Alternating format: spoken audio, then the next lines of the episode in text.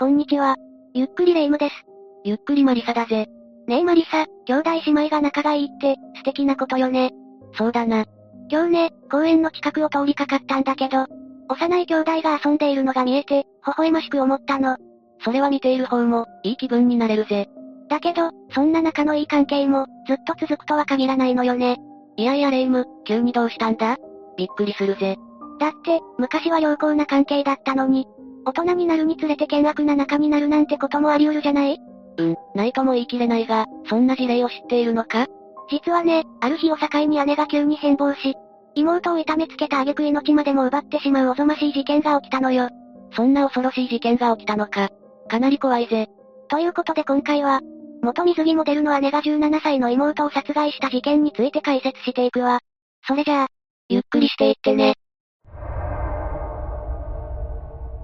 2010年11月16日、大阪府警は同年6月に大阪府門真市の派遣社員 Y さん当時17歳に、殴る蹴るなどの暴行を加えたとして、姉の田代恵里子当時21歳と、内縁の夫である無職の梅崎大五郎当時30歳を傷害容疑で逮捕したわ。お姉さんが実の妹を手にかけたのか？しかも、自分の旦那と共謀して。まず同年の9月11日に、妹の Y さんが自宅前の玄関で倒れているのが発見され、病院で搬送されたんだけど、翌12日に死亡が確認されたの。エリコと梅崎は、死亡させるほどひどい暴行を加えていたということだな。ええ。Y さんの全身には無数のあざがあり、死因は何か凶器のようなもので強打されたことによる心臓座傷だったと判明したわ。事件当時、エリコは妹さんに何か恨みのようなものがあったのか？いいえ。これから事件の流れまで解説していくけど、そういった情報は入ってこなかったわ。この事件は、先ほども述べた内縁の夫である梅崎が大きく影響していると考えられるわね。エリコが梅崎と出会ったことで、妹との仲が急変したということになるんだな。まず、田代エリコという人物について解説していくわね。エリコは高校時代、大阪市内でモデルとして活動しており、スタイルも抜群で、所属事務所でも一番の人気者だったそうなの。そんなに美人だったのか。当時の事務所スタッフの話を聞くと、坊主の注文にも素直に応える人気のことのことだったんだけど、高校3年の夏頃に、突然事務所を辞めると電話をしてきたそうなのよ。エリコは事務所を辞めたいと思った理由について、何か言ってたのか？理由については彼氏と同棲するからとのことだったんだけど、エリコは同じくらいの時期に、同じ理由で高校も中退すると言っていたそうなのよね。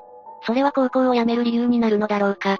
事務所に恋愛禁止などといったルールがあったなんて情報はないけど、同棲するということは、結婚して家庭を持つということを意味していたかもしれないわね。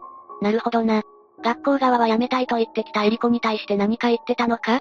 学校側の意見も情報になかったんだけど、事務所関係者が、3年生の夏頃ということもあり、もう少しで卒業なんだから我慢すればいいのに、と話したそうなの。だけどエリコは、学校には行ったり行かなかったりだから、別にいいとだけ言って、電話を切ったみたいなのよね。どうして急に辞めるなんて言い出したんだろうな。その梅崎という男が一番怪しく見えてくるが、今となっては何もわからないままか。エリコとはそれきり連絡が取れなくなったので、母親を介して連絡をくれるように伝えたそうなんだけど、母親の話によると、一旦は彼氏との同棲や退学についても反対はしたそうよ。だけど、結局認めてしまったのか？ええ。反対を押し切って駆け落ちされた挙句、音信不通になることを心配したようで、最終的に同棲を認めたと話しているわ。でもこれは表向きの話で、実際はもっと複雑な事情があったみたい。学校を中退したことに関しても事務所を辞めたことについても、なんか無理やり考えなめないぜ。裏でどんな出来事があったのかが気になるな。それについてはこれから解説していくわ。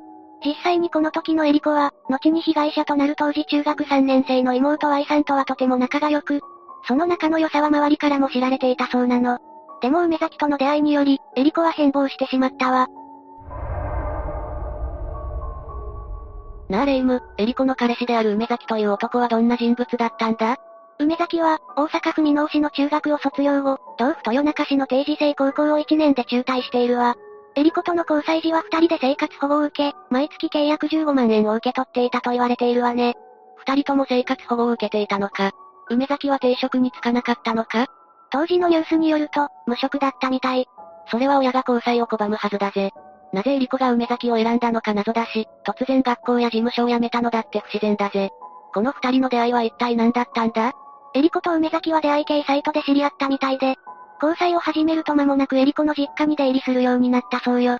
エリコは当時、父と母、兄、妹の5人で暮らしていたそうだけど、梅崎は交際に反対した両親に暴言を吐いたり、エリコの母に対して暴力を振るうなど、凶暴な一面も見せていたみたいね。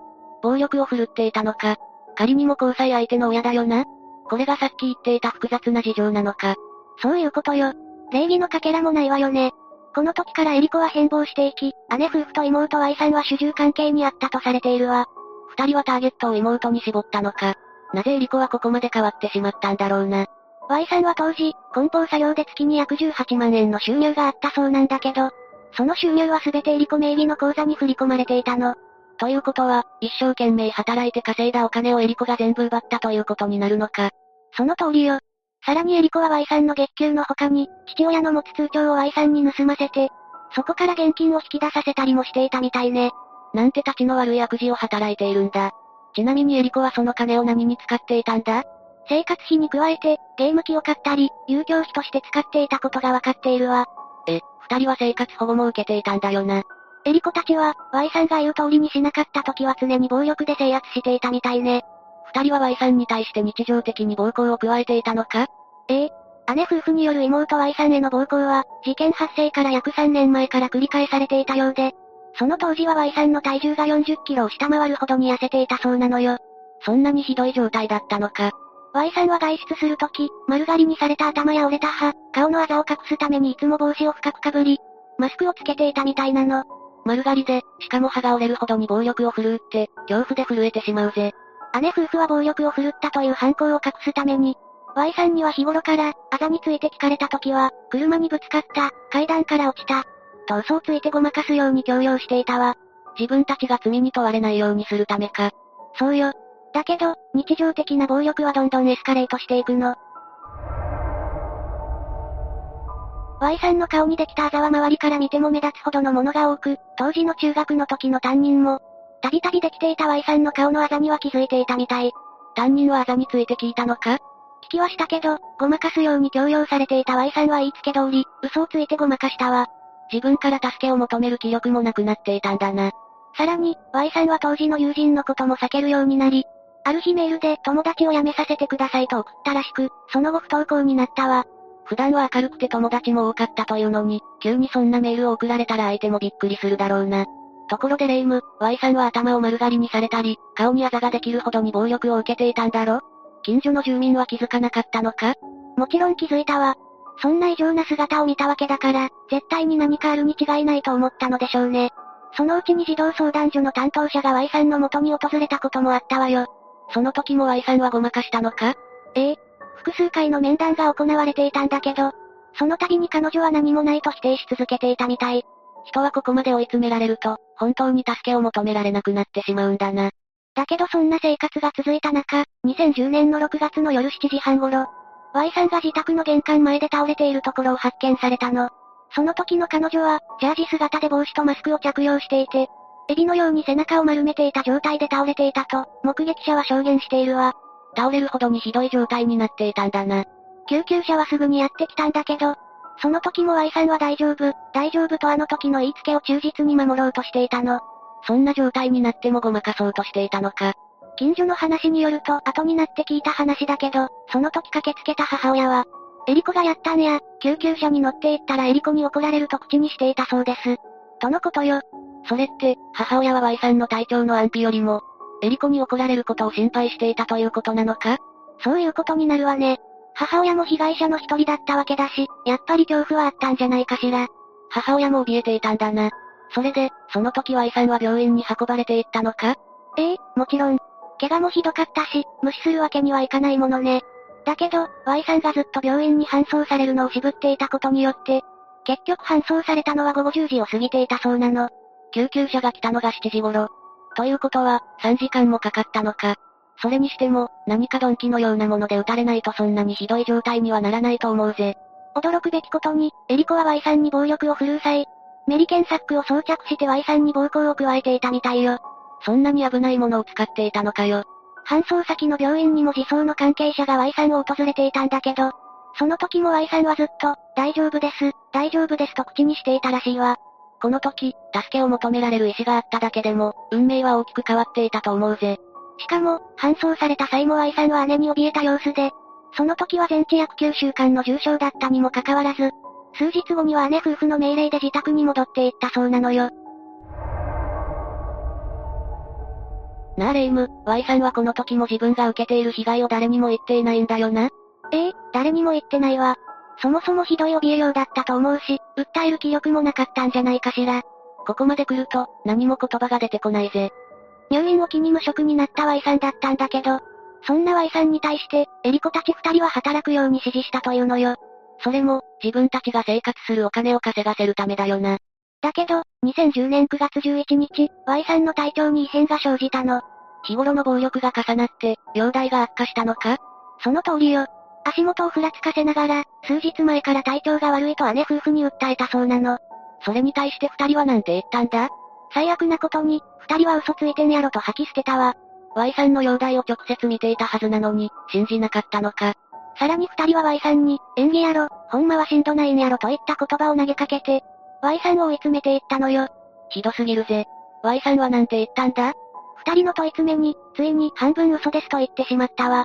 助けを求めることも許されないというわけか。結婚した二人は、木製の椅子で何度も Y さんを強打して、それは椅子が壊れるまで続いたみたいね。体調が悪化した人に対してそこまでしてしまうと、もはや命が危ないぜ。そうなのよ。Y さんはかろうじて玄関まで逃げ延びていて、再び病院に搬送されたの。まさか、その時も二人からごまかすように言われていたのか？ええ。その時は、転倒したとえやといった口実でごまかすよう指示していたそうなの。Y さんはそれに従ったのか？ええ。搬送先の病院でその通りにごまかしているわね。だけど、もうさすがに危ないんじゃないのか？そうね。翌日の9月12日、Y さんの死亡が確認されてしまったわ。その後、当然二人は取り調べによって警察に連れて行かれることになったわけだけど、この時は二人とも容疑を否認し続けたみたい。エリコの方は、私は怪我をさせたことなんてないなどと話し、梅崎は9日までは毎日のようにやっていたが、10日からはやってないと主張したの。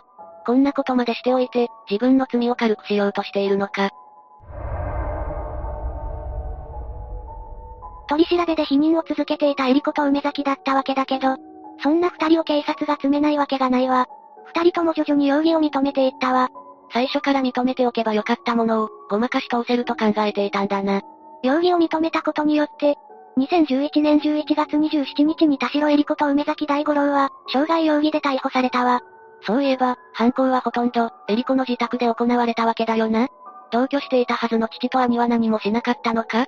それが、警察からの事情聴取に父親と兄は知らないと説明していたそうなの。さ、さすがに一緒の家に住んでいたわけだし、犯行を目撃している可能性だってあるんじゃないのか？もしかしたら父と兄がいない間の犯行だったと考えられるわ。二人が仕事に出ている間、無職だった姉夫婦と不登校になった妹は家にいたわけだから、父と兄の目を盗む時間は十分あったかもしれないわね。